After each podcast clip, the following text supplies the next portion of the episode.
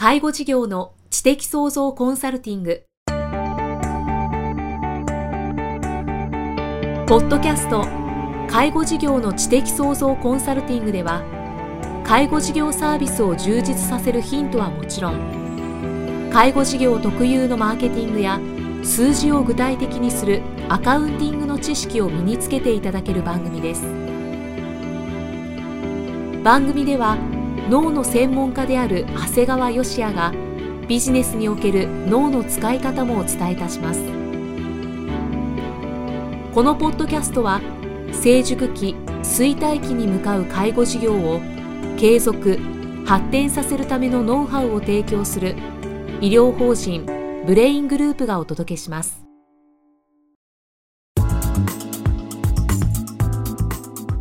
こんにちは、生きみえです。介護事業の知的創造コンサルティング。今日は第96回をお送りしていきます。長谷川先生よろしくお願いします。よろしくお願いします。さあ今日はどんなお話をしてくださいますか、えー、今回はですねプロの力を借りるという題でですね、はい、えー、3回ほどお話をさせていただきたいと思います。はい。あのまあ、経営者の方はじめですね人にはやはり得て増えての分野があるんですよね。ただまあいくらこう苦手だとは言ってもですね、まあ、やはり経営者をやってると必要な部分というのはすごくあるんですね。はい、だからあの不得手な部分をですね自分で無理やり取り組んでもですねその場合やっぱり効率も悪くてやっぱり良い結果は得られないんですね。でそういった時はですねもう思い切ってもうお金を払ってこういわゆるその道のプロにお願いするっていうことがとても有効ですよっていうお話をご紹介したいと思います。なるほどはい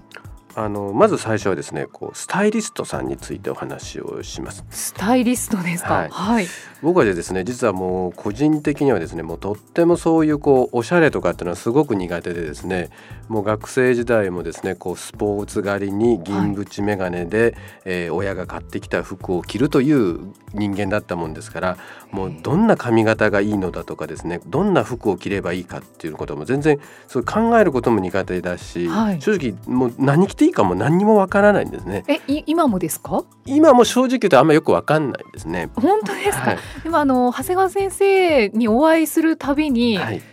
そのあまりおしゃれじゃないなとか 思ったこと一回もないですね。まあそれはまあ理由がまた後でわかるとは思うんですけど、はい、ですからまあ実際こう僕なんか今若い子なんか見てるとですねなんでこんな若い子ってこうどうやってこういうおしゃれな格好をするんだろうとこう逆に不思議なぐらい。で彼がどうやってこういう情報を手に入れてるんだろうかっていうことも全然わからなかったんですね。はい、だからあの講演依頼があってですね、まあ、服、まあ、背広とかネクタイして出てくるんですけどそれでも本当にこんな格好でいいんだろうかかなっていうのは自分でも実はすごく不安になってたんですね。はいでそうしましたらですねある時本でこうパーソナルスタイリストという言葉をちょっと知ったんですね。うん、でもう早速自分インターネットで、まあ、私愛知県なもんですから愛知県パーソナルスタイリストと入力してヒットしたのがですね今の私のスタイリストである、えー、友江純子さんという方とヒットしたんですね。はい、で、まあ、まあ早速もう電話をかけましてお願いをしましてもう最初の面談の時にですねまずこう自分のまあ、自分の顔の色に合った色を教えてもらったんですね。うん、でそうしましたら早速ですね自分は当時何の理由もなく割とこう黄色めのネクタイをよく締めてたんですけど、はいうん、あのはっきり言われたのはあの長谷川さんの顔の色にはそれ色合いませんねと言われまして。はっきりと、はい、だからまあどうしても使いたい時は自分の顔から遠いところで使ってくださいっていうことを、えー、指導されましたね。なるほど、はい、でまたあの髪型をね変えた方がいいということで髪型を変えるために美容院も変えまして、はい、で智恵さんの指示のもとですねこう美容師さんに髪型を整えてもらって、うん、おしゃれになったかなという感じでですね。あと僕はですね世の中の男性がですねこんな眉毛をいじるってことは実は知らなかったんですね。でこうきちっとこうその眉毛もですね、はい。えー、いじっていただいて、まあ、その後自分で、まあ、自分でというか、まあ、眉毛は実は今も奥さんに揃えてもらってるんですけども、うん、まあ一応チェックするようになりました。はいで先ほど言われてた着る服なんですが、はいはい、あの着る服はもう全く自分ではよくわからないもんですから年に34回智恵さんにショッピングの同行をしてもらっています。でこれ同行といってもですね前もってちゃんとスタイリストである智恵さんが56軒の店をちゃんとセレクトしておいてもらってですね、はい、商品も選んどいてくれてるんですね。ですからもう当日はもう僕はもうただひたすら店を一緒に回ってひたすら試着してサイズを合わせるんですね。それだけですか、はい、で大体2時間ぐらいかけて56軒回って最後に智恵、えさんと改めて話し合ってまああれはまあいらないかなとかこれは購入しようということにしてすぐその場で電話を店にしてもらって。んですね、はい、やっぱ普通じゃとても僕は選ばないようなものを選んでくれるのですごく助かりますし、うん、でやっぱりさすがプロだもんですから僕なんかだと例えばフォーマルなものを一着買うともうその時しか使わないというようなことになっちゃうんですけど、うん、すごく組み合わせてですねこれはこうカジュアルにする時はこういう使い方もできるんですよというのをちゃんとこう教えていただくというかですね後でちゃんとパワーポイントで組み合わせまでつけて、えー、送ってくださるもんですから、はい、だから少々高くてもですねとても使い回しが効くんですね。うんだから見方を変えるととっても経済的ですしもうまたあのショッピングの全工程の時間も2時間ぐらいだもんですから、はい、あの費用面だけじゃなくて時間的にもとっても効率的なんですね。そうですよね、はい、でまあ、だからあと服なんかも服だけじゃなくてですねこうネクタイだとか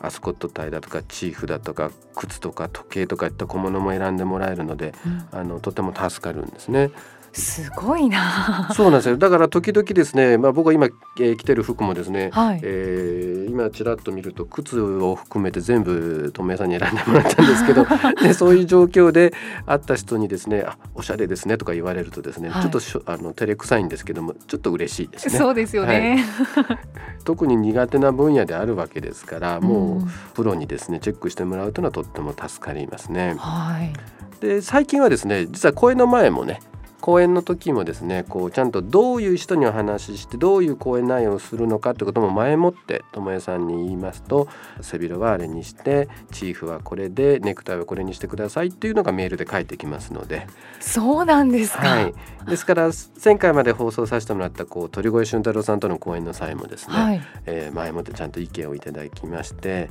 鳥越さんはちょっとすごくカジュアルな、うん、あのスタイルで出られることになってたもんですから、はい、まあ、鳥越さんのこのカジュアルさに対して僕はやはり医師という立場でこう割とかっちりとした、まあ、背広とネクタイとチーフを選んでいただいて、まあ、ある意味講演する内容とスタイルもバランスが取れてたという形になってたと思うんですね。はあ講演のことまで考えるそうですね。講演も大まかに言いますと例えばこう経営者の方に僕が講演する時っていうのはある程度こうリーダーシップをすごく発揮させるような内容の場合はそういうネクタイの色だしそういうスタイルになるし、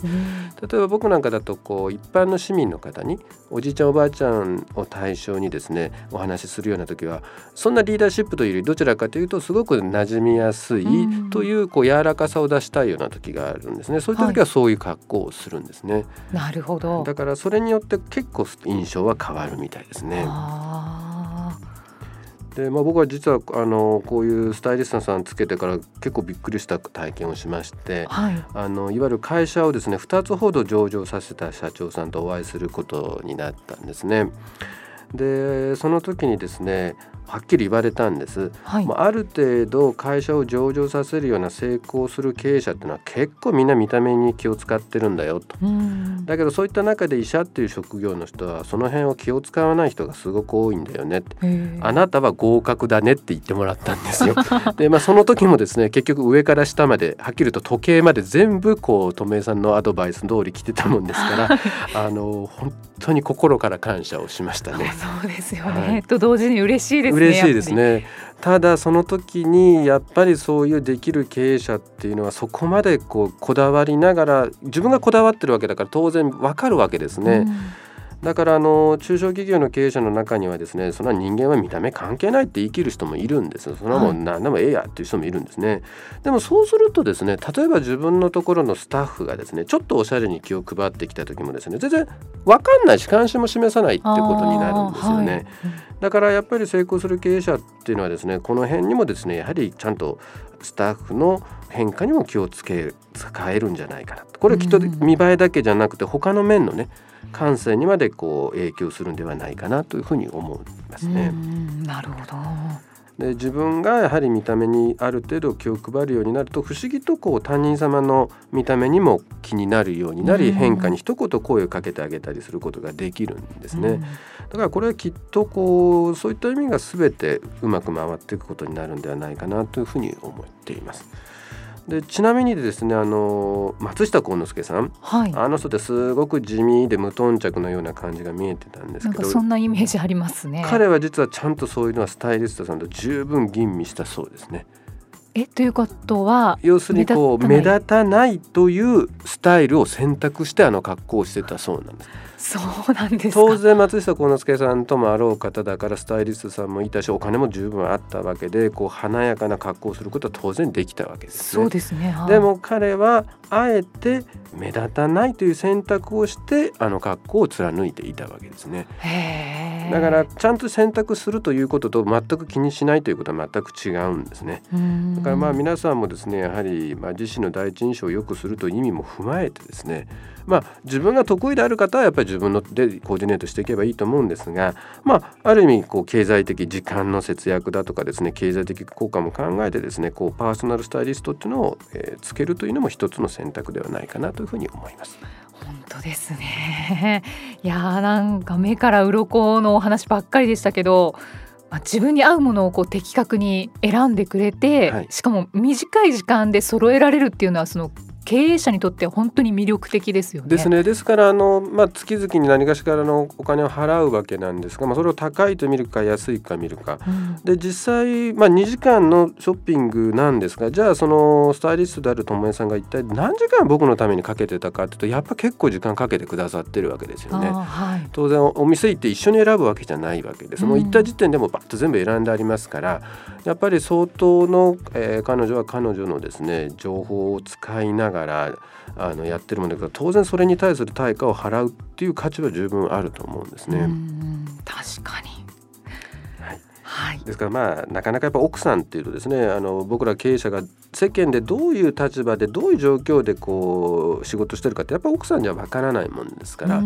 僕はやっぱり奥さんでなかったっていうのもすごくいいなと思いますね。あはい、なるほどね。あありがとうございます。勉強になりますね。ということで、えー、介護事業の知的創造コンサルティング今日は第96回をお送りしてきました。長谷川先生ありがとうございました。ありがとうございました。